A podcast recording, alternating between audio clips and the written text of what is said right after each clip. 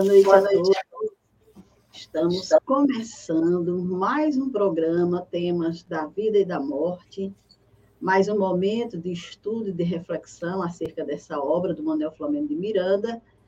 E hoje nós temos aqui a nossa amiga Vera Ribeiro, que vai facilitar para nós esse tema Horas de Angústia, que é um tema muito importante, como todos os outros que nós vimos aqui ao longo do estudo. Mas antes, a gente quer saudar aqui ao nosso amigo internauta que nos acompanha nesse momento, ou aqueles que irão ver esse vídeo em outro momento, que sejam muito bem-vindos. Vamos ter momentos de esclarecimentos à luz da doutrina espírita. E vamos pedir a Deus que Ele nos conceda, através do nosso querido Mestre Jesus e dos benfeitores amigos, a harmonia, a serenidade, a tranquilidade que necessitamos para esse momento, as intuições, os bons pensamentos, os bons sentimentos, para que possamos tratar de questões que dizem respeito ao ser, a nós, seres espirituais, revestidos na carne dessa experiência, e que por vezes passamos por essas horas de angústia então, que possamos, sob as bênçãos de Deus e o amparo da espiritualidade amiga e do nosso Mestre Jesus, realizarmos a nossa tarefa de hoje, que a nossa amiga que está responsável pelo trabalho seja abençoada para a tarefa. E em nome de Jesus, vamos começar nosso trabalho. Bem, como eu disse, a nossa amiga Vera é trabalhadora da doutrina espírita, vinculada ao Centro Espírita Humberto Campos, ao Semente Cristã, é também psicóloga, e ela vai conversar conosco sobre esse tema Horas de Angústia. Seja muito bem-vinda, Vera, fique à vontade, querida. Boa noite a todos e a todas. Boa noite, Dora, mais uma vez aqui com vocês. Obrigada pelo, pelo convite convite, o meu, o meu boa noite, desejando muita paz a todos que estão assistindo, que estão ouvindo, que estão participando de alguma maneira. Então, que a paz esteja, possa estar conosco, agora e sempre. E a gente vai falar, eu vou trazer um pouco a temática horas de angústia. Né? Em outro momento, eu trouxe para vocês, falei um pouco sobre o medo. E assim como o medo, a angústia é algo que vem de muito, muito tempo, em todos os tempos da humanidade, a angústia, o sentimento de angústia se fez presente com maior ou menor intensidade. E aí eu vou trazer para vocês, eu trago para vocês algumas considerações, eu comungo com vocês pontos importantes, né, para se tratar da angústia. O próprio termo que vem do latim, angustia, significa tristeza, espaço reduzido, carência, falta, medo vago, indeterminado, sem objeto real ou atual. É um medo intempestivo invasor que nos sufoca ou nos submerge. Então a gente já consegue perceber que não se trata daquela tristeza que hora e outra nos vemos sentindo, mas a angústia é algo mais intenso. Né? E eu trago algumas considerações sobre as diversas áreas nesse, nesse conceito, considerando a angústia. Então, a gente vem, pode trazer aqui na perspectiva da filosofia, da psicologia, da própria medicina, da psicanálise, né? o que era a angústia para Freud, e o espiritismo que poderia estar envolvido, né? Então a gente, se a gente for é, falar de angústia, a gente pode trazer essas diversas percepções que válidas, eu as considero válidas, e que complementam uma a outra. Por isso que é interessante a gente estar tá percebendo, quando a gente traz qualquer temática, ver o homem dessa forma, nós, como seres, não só corpo, não só fisiológico, não só um ser biológico, mas um ser espiritual. Porque o que vai diferir, o que vai diferenciar as colocações nessas diversas áreas que eu citei, é exatamente o Espiritismo nos traz uma perspectiva que agrega o espírito, e nós somos seres espirituais. Então, estamos aqui encarnados, precisamos dessa matéria, mas somos seres espirituais. Então, a nossa origem é espiritual. E aí eu trago a colocação do escritor, palestrante, espírita, ele fala de algumas considerações dessas áreas. O que é que que para ele, que é o Sérgio Gregório, Sérgio Biagi Gregório, uma filo, filosofia existencialista. Então, o que seria a angústia trazendo a filosofia existencialista? É, a filosofia ela, ela abrange uma série de diferenciações. Então, se a gente for ver na ótica existencialista, é algo mais pessimista, quando a gente fala da angústia. Então, a palavra angústia tomou um sentido de inquietação metafísica em meio aos tormentos pessoais do homem, dentro da filosofia existencialista. Sartre, ele fala na obra o ser e o nada, que é na angústia que o homem toma consciência de sua liberdade. Na angústia que a liberdade está em seu ser, colocando-se a si mesmo em questão. Então, ele traz uma perspectiva de questionamento. Então, a partir dessa tomada de consciência, vem essa liberdade, mas também vem uma questão né?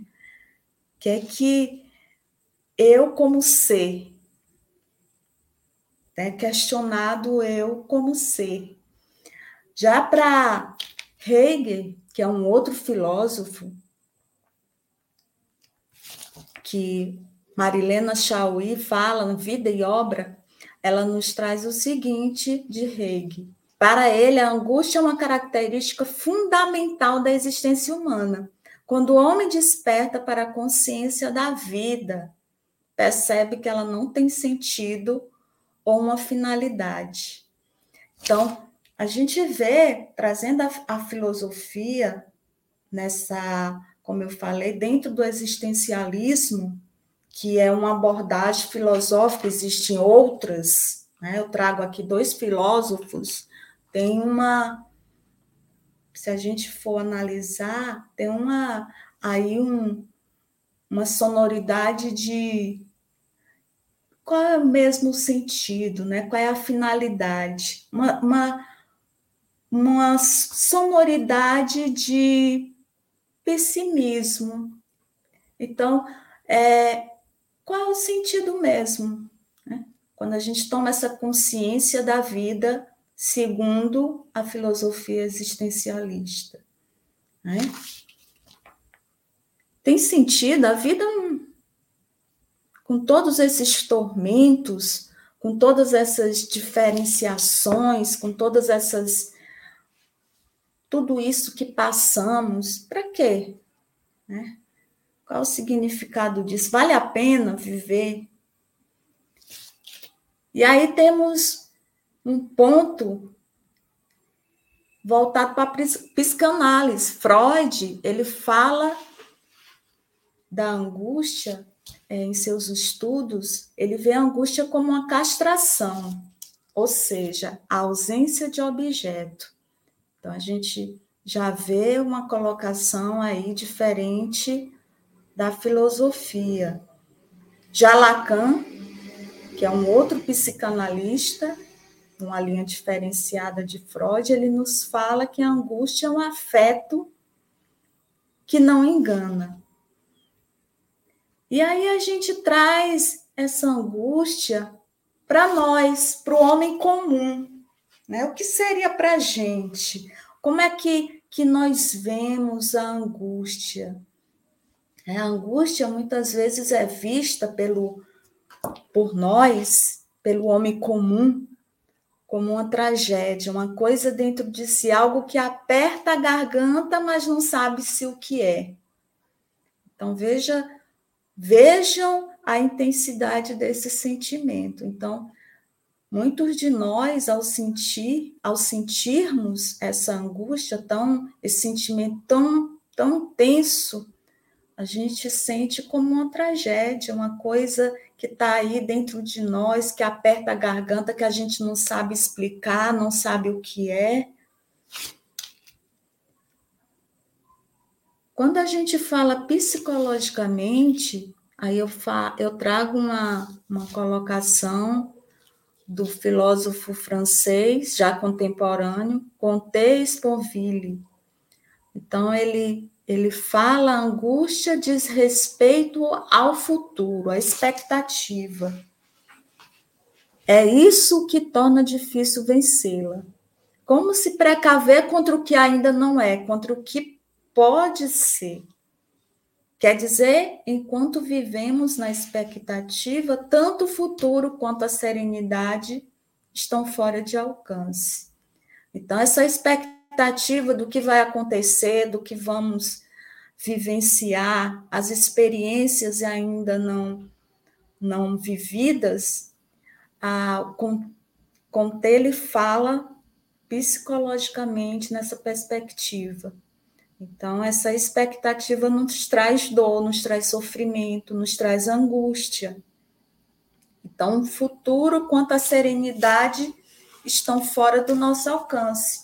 E o fato de não termos essa certeza nos gera essa angústia. Já para a medicina, né, a angústia, juntamente com a depressão, é a resposta do homem frente às diversas pressões do mundo contemporâneo. Os meios de comunicação para expressá-la usam os seguintes termos: então, a gente ouve muito falar no estresse, na tensão, nas síndromes do pânico, no transtorno bipolar e tantas outras mais. Então, essa angústia muitas vezes é sinônimo dessas patologias, considerando aqui a perspectiva da medicina.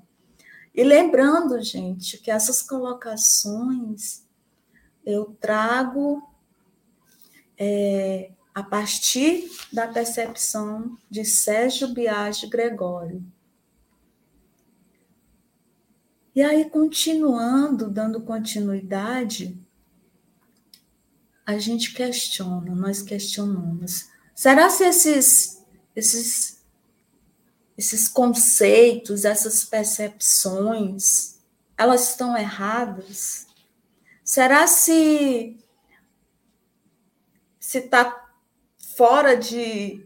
não tem a menor. É, como posso dizer, não tem nada a ver com essa angústia? Será se explicam a angústia? Ou será se explicam em parte? Ou será se necessitamos de algo a mais, que vá mais além? E aí eu trago novamente o que eu disse no início, né? a necessidade de vermos o homem como um ser espiritual.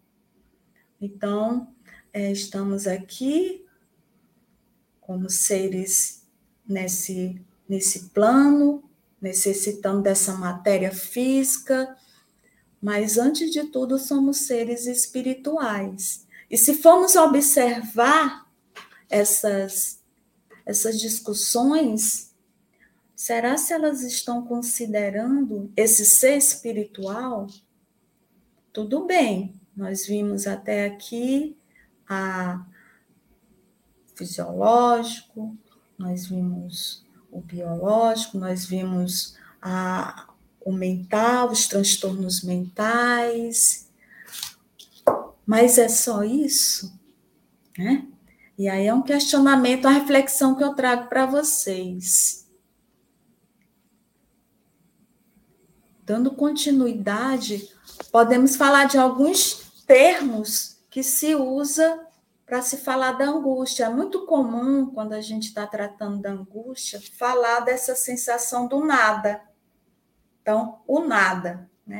Eu não estou sentindo, eu estou sentindo um vazio. É como se eu não fosse nada. Então, é, essa sensação, muitas vezes nós escutamos. Então, nada é um sentimento sem objeto. Como não há nada a combater, a angústia aparece. O angustiado tem medo do nada, contrariamente ao ansioso que tem medo de tudo. Tá a sensação de vazio ou de vagueza, que pode chegar ao sufocamento. O angustiado tem falta de ser, como se tem falta de ar. O nada lhe dá medo, e isso é a própria angústia, sentimento apavorado do nada de seu objeto. Isso é uma percepção de Comte Sponville. E aí a gente percebe que muitas vezes as pessoas chegam a nós, no nossos, dentro da nossa família, no contexto das nossas relações de amizade, pessoas que, que contam, que falam desse nada, dessa sensação do nada, que está rodeada de pessoas, que tem tudo, que está aí dentro de um projeto de vida que está se concretizando, mas sente às vezes essa, essa sensação do nada, que está muito relacionado com, com essa angústia sentida. Né? Então, fala aqui, inclusive, faz um paralelo com o ansioso. Enquanto o ansioso tem medo de tudo, essa sensação do nada é essa sensação de vazio. Né? E aí temos um outro termo muito relacionado com angústia, o medo. E muitas vezes é um medo diante daquilo que é fantasioso, que não existe, que não estamos de fato vivenciando de forma concreta. Né? E foi falado desse medo no momento anterior que eu tive com vocês. Então, ter medo, por exemplo, de um cachorro que rosna é menos angústia do que o temor. Se um cachorro nos ataca, podemos correr ou enfrentá-los com algum objeto. Se, porém, tivermos medo de ser atacado por um cachorro quando não há nenhum cachorro presente ou que esteja ameaçando, é antes uma angústia. Contra ela estamos mais desarmados. O que pode a fuga ou combate contra a ausência de um cachorro? Contra um perigo inexistente ou puramente imaginário? Aí trazendo uma historinha para vocês que eu ouvi quando criança, né? Mamãe falava assim, contava uma historinha que tinha um casal que que começou a namorar, e eles começaram a se preocupar eles se preocupavam, essa é uma historinha né, bem simbólica, a mamãe contava. Eles começaram a se preocupar com. Eles iriam casar, iriam ter um filho, e esse filho eles já pensavam onde que iam armar a rede do menino. E lá onde estava o armador da rede do menino, tinha lá um, um objeto que o, as pessoas é, que moram no interior chamam de enxó. Né? A mamãe falava que chamavam de enxó. Diz que tinha um enxó lá. E eles começaram a temer. Já pensou quando tivermos nosso filho e formos colocar na rede e a enxó cair em cima dele? Então, olha só o que é que acontece aí nessa historinha.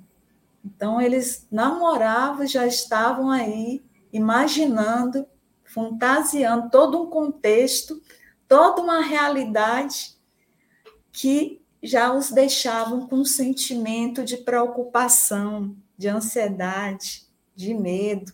Uma outra historinha bem comum que até hoje eu que não é historinha é,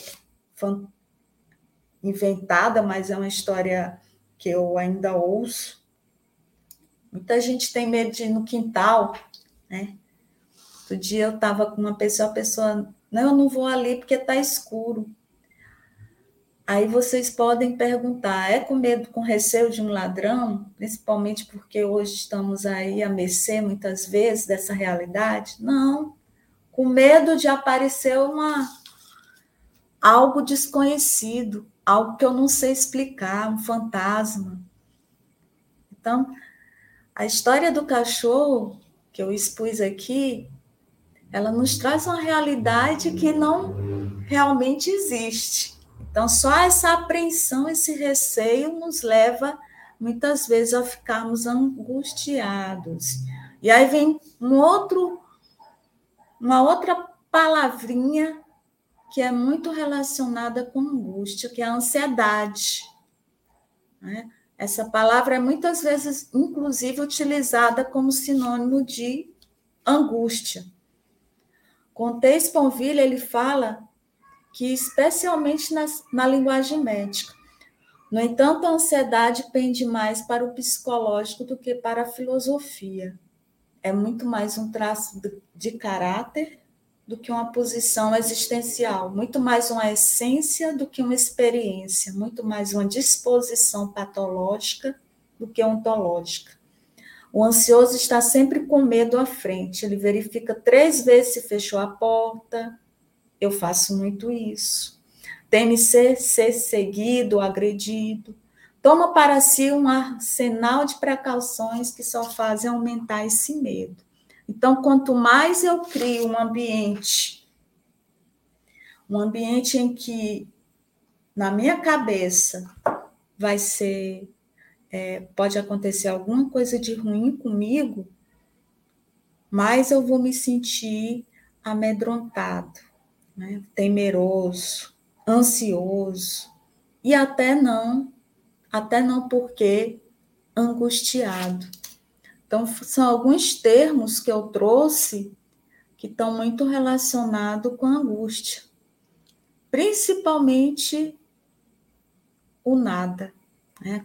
quando nos encontramos com esse sentimento de angústia profunda. E aí, propriamente, a nossa obra, né, de Manuel Filomeno de Miranda, através de Valdo Franco, temas de vida e morte. Aí, logo no início, tem um trecho que me chamou muita atenção. Na psicogênese profunda das enfermidades mentais, sempre depararemos com o espírito assinalado por problemas e dívidas que o afligem, encarcerado na dor de que se não pode evadir. Então, a gente vê aí que na origem profunda das enfermidades mentais, sempre deparemos com um espírito assinalado por problemas e dívidas. E o que difere essa, esse trecho da obra do que a gente viu até aqui, até agora? Bom, as explicações que a gente viu até, até o momento nos trouxe uma perspectiva que ainda não enfatizava o espírito, ainda não trazia uma profundidade do homem como ser espiritual, ainda não trazia a reencarnação.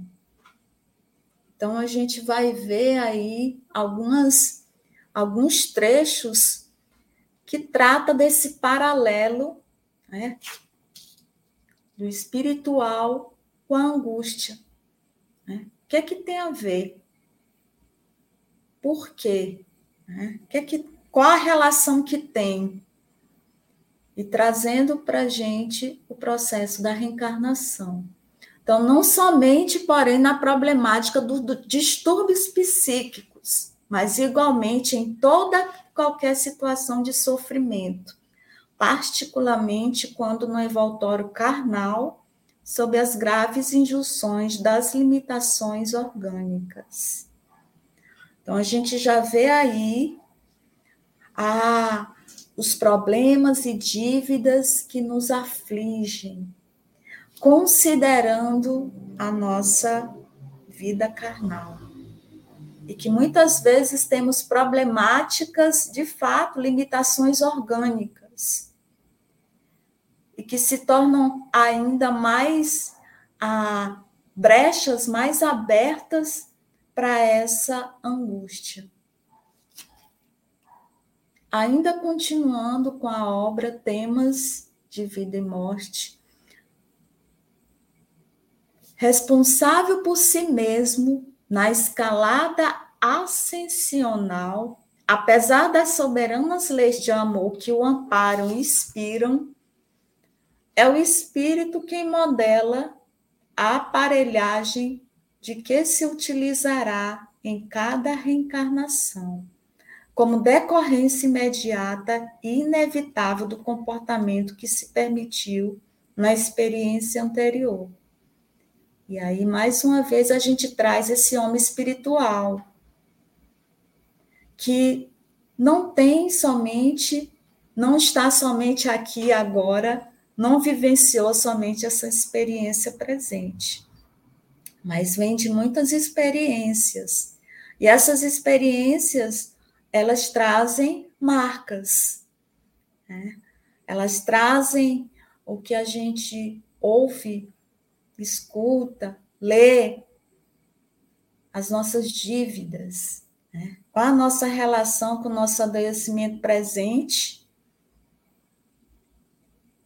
com o passado. Né?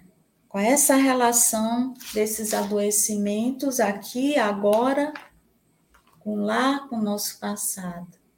E não significa trazer, é, restringir tudo ao processo reencarnatório.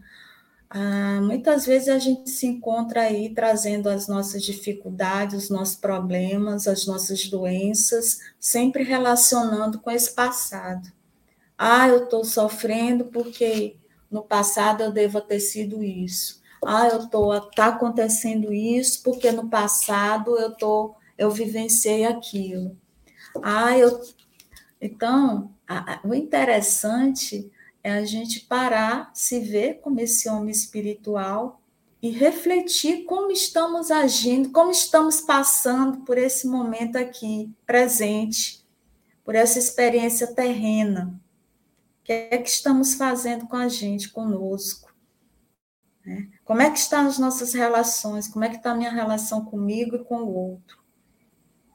Então, quando eu fico relacionando, muitas vezes eu paro bem aí. Eu fico fazendo essa, essa relação com o meu passado. Ah, eu estou nessa porque eu devo ter sido uma pessoa, uma mãe horrível. Eu devo ter. Puxa, eu devo ter feito muitas coisas ruins. E a gente não para para olhar, para ver, para se perceber agora. E o que, que eu estou fazendo agora? Então, é uma, é uma observação também que eu trago para a gente estar tá refletindo. Neuroses, psiconeuroses, esquizofrenias catalogadas multiplicam-se extensamente entre as criaturas, como sinal de alarme caracterizando os dias que vivemos de angústias e descontentamento, de aflições superlativas e de loucuras que levam o homem à violência contra si mesmo, contra o patrimônio, contra o próximo, a sociedade, resultando em guerras particulares e domésticas, de grupos e classes, de partidos e religiões, de estados e continentes e é uma realidade que a gente vê a todo momento.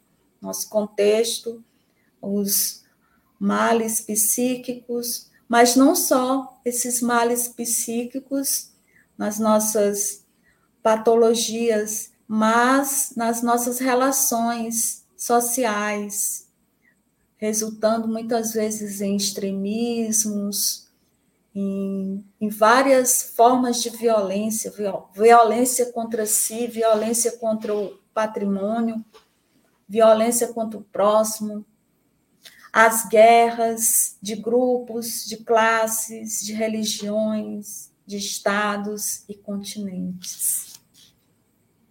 O que é que essa angústia nos leva a fazer? O que é que essas angústias que só eu muitas vezes sei, que só eu comigo mesmo tenho acesso e que eu levo para as minhas relações através da minha agressividade, através da minha intolerância, né? através da minha ignorância. Então, é, essas angústias, ela não se ela não é modelada só de uma forma, né? ela não aparece só de uma maneira, ela aparece de várias formas. Então, o, o, aquela pessoa muitas vezes muito violenta, muito intolerável, o que é que está ali? Como é que ela se sente? Né? Por que, que, que ela faz aquilo? Por que, que ela sente, ela vive sempre nessa é, defensiva, nesse processo defensivo com o outro. A consciência que cedia no ser eterno, o espírito, e que se exterioriza pela celebração enquanto se está reencarnado, pode adormecer sob o anestésico da indiferença ou da brutalidade ou subtrair-se à reparação, submergindo no oceano dos traumas e dos estados primitivos. No entanto, sempre desperta, ergastulada ao delito que assoma, avolumando-se com cargas deléteras na condição de culpa remorso, amargura, arrependimento que se farão, se farão presente no futuro corpo carnal cujo agrupamento cerebral se desequilibra, dando origem aos distúrbios aludidos, às fobias, às psicoses, à deteriorização da personalidade. E aí está trazendo essa relação né, com os nossos débitos, com as nossos, os nossos remorsos, que muitas vezes a gente não sabe nem de quê. Nós nos sentimos culpados e muitas vezes não sabemos nem de quê. Né? Eu sinto uma sensação de sempre estar tá buscando agradar. É como se eu me sentisse culpado de alguma coisa. Alguma coisa eu fiz e hoje eu tenho que reparar, mas eu não sei o quê. Então, as nossas atitudes, os nossos comportamentos, em muitos momentos, ou maioria das vezes, estão conectados com essa consciência que a gente traz embaralhada desse ser espiritual e que já passou por muitas experiências e que muitas vezes falhou. E essa falha é trazida de uma outra maneira, de uma outra forma. Quando aqueles deslizes e crimes envolveram outras criaturas que não tiveram o valor de perdoar e esquecer, sem atinarem que sofrimento é prova redentora, e se resolvem pela cobrança inditosa, reencontram no tempo sobre outra forma que seja o um infrator que se lhe fez inimigo, passando a investir furibundos e inditosos em de esforços que se alongam, gerando quadro de obsessões dilaceradoras que são adicionadas à problemática pessoal do delinquente em desequilíbrio. Então, aqueles nossos irmãos que em outros momentos foram nossos inimigos, que fizemos mal, o que nos fizeram mal e que muitas vezes podem vir continuar essa essa estrada né, de outros momentos aqui e agora e chegam através das obsessões. Não descartamos, portanto, nos portadores de alienações mentais e a obsessão. Apesar de reconhecermos os fatores atuais catalogados e estudados pelas ciências da mente, neles mesmos encontramos o braço oculto da justiça que alcança os infratores, embora estes busquem justificar-se por não se recordarem das ações nefastas antes perpetradas. Então, é, é interessante considerar né, as alienações mentais, a questão da obsessão. Então, a gente estuda de uma forma mais profunda, considerando o ser biológico, o ser fisiológico, mas tem uma outra consideração que tem que ser considerada, né? o espiritual. Por isso é tão importante de tratar o homem como um todo. Então a gente percebe que muitas vezes esses distúrbios, essas alienações, elas são a, a, a, o homem ele traz essa vulnerabilidade, essa fragilidade e que em muitos momentos elas são brechas para de fato esse adoecimento físico, esse adoecimento fisiológico, biológico. É como se tivéssemos essa essa fragilidade trazida de outros momentos e nos desse a abertura para de fato refletir no nosso físico, no nosso corpo. E de fato reflete. Né?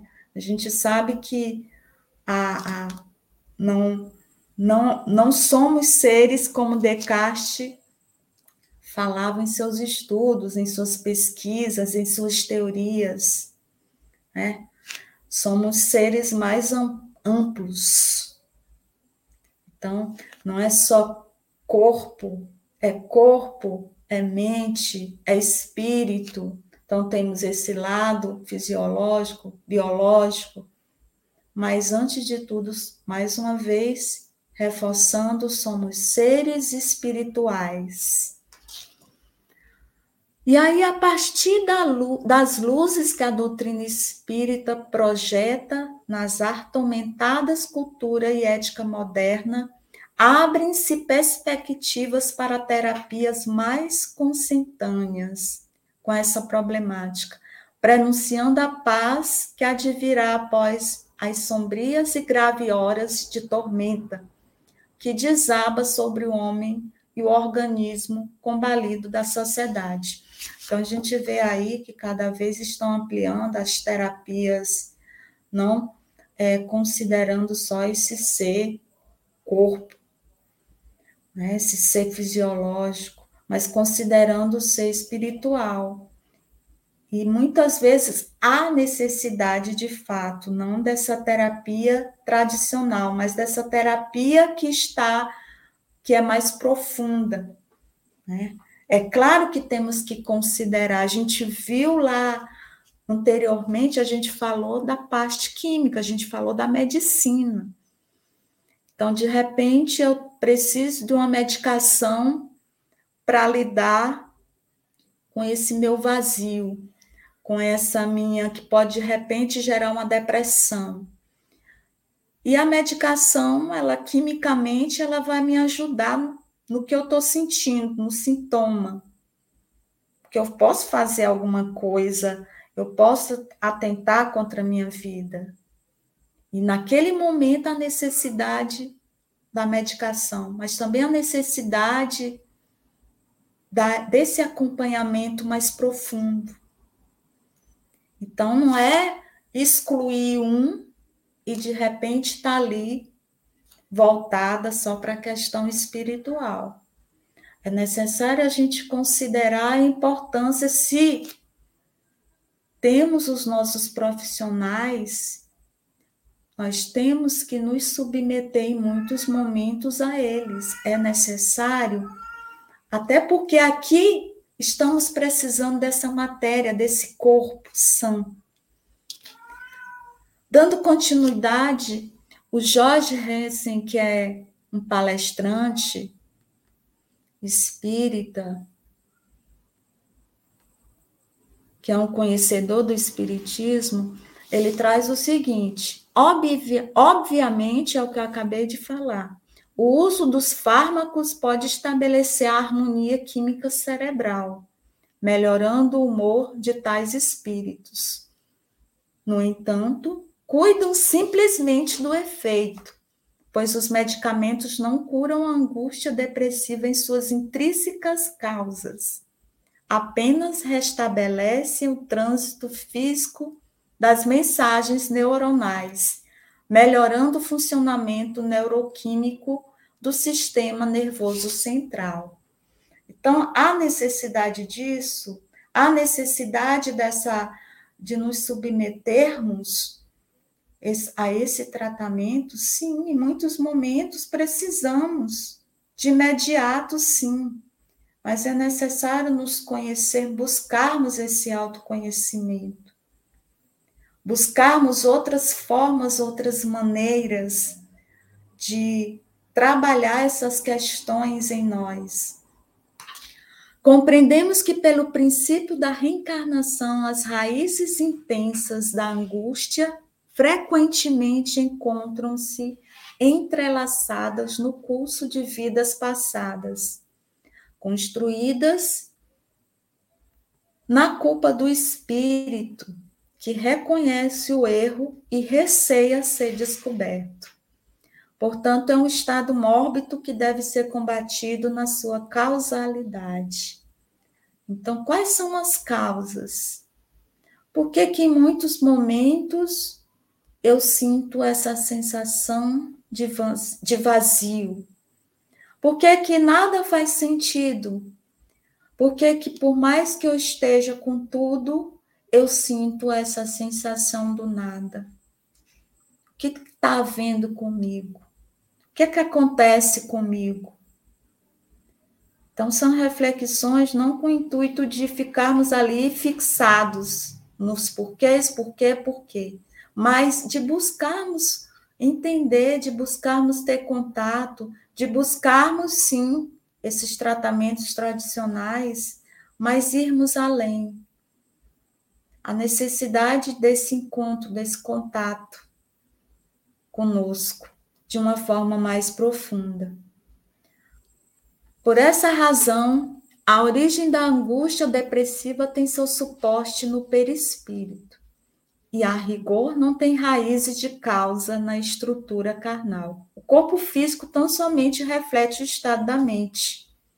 O conflito do enfermo remonta às causas passadas, possivelmente remotas, com reverberação no presente através do, pixo, do psicossoma. Então, mais uma vez, trazendo essa realidade que se reflete na nossa vida presente muitas realidades, muitas vivências, muitas experiências que não conseguimos fechar, que não conseguimos compreender, que erramos, que falhamos e que em muitos momentos precisamos compreender e nos perdoar. Porque a partir dessa compreensão, a partir desse contato, é possível esse esse perdão, esse auto-perdão, essa autocompreensão, esse autoentendimento, essa autogenerosidade. Certificamos que as mortes prematuras traumáticas, acidentes, suicídios, homicídios, naqueles que possuem grande reserva de fluido vital, impõem fortes impressões impactos vibratórios na complexa estrutura psicossomática, formando no espírito um clichê mental possante no momento da morte. Né? Na reencarnação seguinte desse espírito, o amortecimento biológico do corpo carnal pode não ser suficiente para neutralizar os traumas registrados em forma de flashes dos derradeiros momentos da vida anterior. Essa distonia vibratória tende a reaparecer, guardando identidade cronológica entre as reencarnações. Os flashes impressionam os neurônios sensitivos do sistema nervoso central. E estes desencadeiam os angustiantes sintomas psíquicos via neurotransmissores cerebrais. Isso que é interessante. A gente vê essa conexão, a gente perceber que a gente vai muito além do físico, né? Essa compreensão que a gente tem uma realidade que transcende, que vai além do que estamos vendo, do que estamos percebendo, que a nossa percepção ainda é muito muito falha, muito de, a, ainda é muito é, focada, muito em alguns, algumas coisas. Ela não tem essa amplitude. E aí, trazendo novamente o Sérgio Biagi Gregório, ele faz uma. Ele traz algumas considerações sobre a vida futura, considerando a angústia e os mundos superiores. Ele traz o capítulo 2, item 5, Kardec, quando diz o seguinte sobre a vida futura pelo simples fato de duvidar da vida futura, o homem dirige todos os seus pensamentos para a vida terrestre, sem nenhuma certeza quanto ao porvir. Dá tudo ao presente, nenhum bem divisando mais precioso do que os da terra. Torna-se qual a criança que nada mais vê além de seus brinquedos e não há o que não faça para conseguir os únicos bens que lhe afiguram reais. A perda do menor deles lhe ocasiona uma tremenda angústia.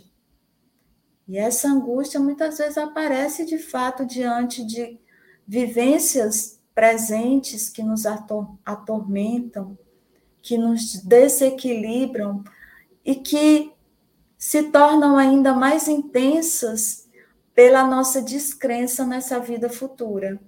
Então, acreditamos que é o aqui, que é o agora, e que não temos mais o que esperar. Que se não temos, que se perdemos, não tem mais sentido viver. E aí, trazendo a perspectiva de Kardec, ele nos traz essa vida futura, quando acreditamos que estamos aqui de passagem, que temos sim que lidar com as situações mais difíceis, mais variadas daqui, do presente, do momento, considerando que nós tivemos um passado. Tendo essa, essa realidade, a gente consegue lidar melhor com nossas frustrações, com as nossas decepções, com as nossas perdas. Não significa que deixamos de sofrer, mas esse sofrimento ele pode ser amenizado. Né? Uma angústia em que a gente consegue é, perceber, que a gente consegue ter um contato e, e acreditarmos nessa vida futura. Mundos superiores, ainda trazendo Kardec, o corpo nada